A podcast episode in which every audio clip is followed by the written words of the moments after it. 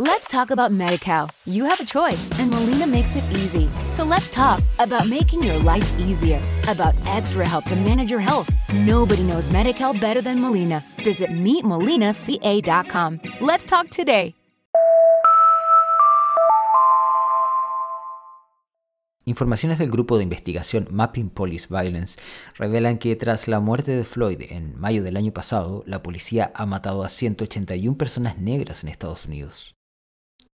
El asesinato policial de Floyd, de 46 años, tuvo un fuerte impacto nacional e internacional tras la divulgación de un video que muestra cómo Derek Chauvin lo inmovilizó con una rodilla en el cuello durante casi 10 minutos, mientras el afroestadounidense repetidamente decía que no podía respirar este crimen gatilló la lucha antirracista secular en Estados Unidos. Este es el podcast Aquí para pensar, para leer artículos que invitan a la reflexión sobre asuntos de interés contemporáneo. Desde Chile, lee Felipe Herrera.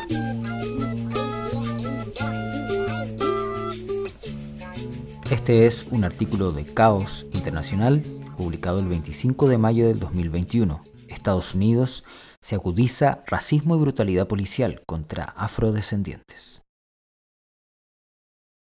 El lunes 24 de mayo, más de 1.500 personas de Minneapolis marcharon como parte de un homenaje que tuvo de oradores a familiares de Floyd y de otras víctimas de la violencia policial y el racismo, como Breonna Taylor, Trayvon Martin y Ahmaud Arbery. El reverendo Al Sharpton, un veterano activista por los derechos civiles, indicó que el asesinato de Floyd fue una de las mayores desgracias en la historia de Estados Unidos. Por su parte, un sector de los legisladores demócratas insiste sin éxito en aprobar el proyecto de ley Justicia en la Policía de George Floyd, que está engavetado en el Congreso y que tenía como fecha límite para su aprobación este 25 de mayo.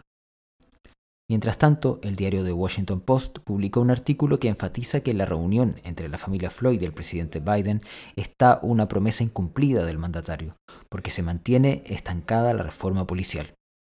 Bernice Lardan, organizadora de Tampa Dream Defenders, aseguró que independientemente de considerar como un buen gesto la reunión con la familia de Floyd, existe una realidad que no plantea el cambio que necesitamos.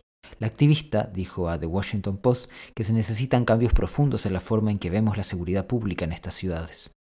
Asimismo, una encuesta de la agencia Associated Press y la consultora NORC arrojó que 6 de cada 10 estadounidenses consideran que el racismo en su país es un problema extremadamente grave.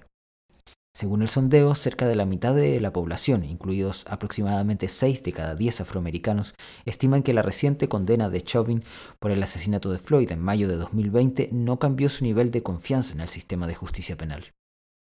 Otra consulta pública de la cadena ABC y el diario The Washington Post mostró que el 60% de los encuestados estima que el gobierno debería hacer más contra el maltrato de la policía a los negros. Informaciones del grupo de investigación Mapping Police Violence revelan que tras la muerte de Floyd en mayo del año pasado, la policía ha matado a 181 personas negras en Estados Unidos.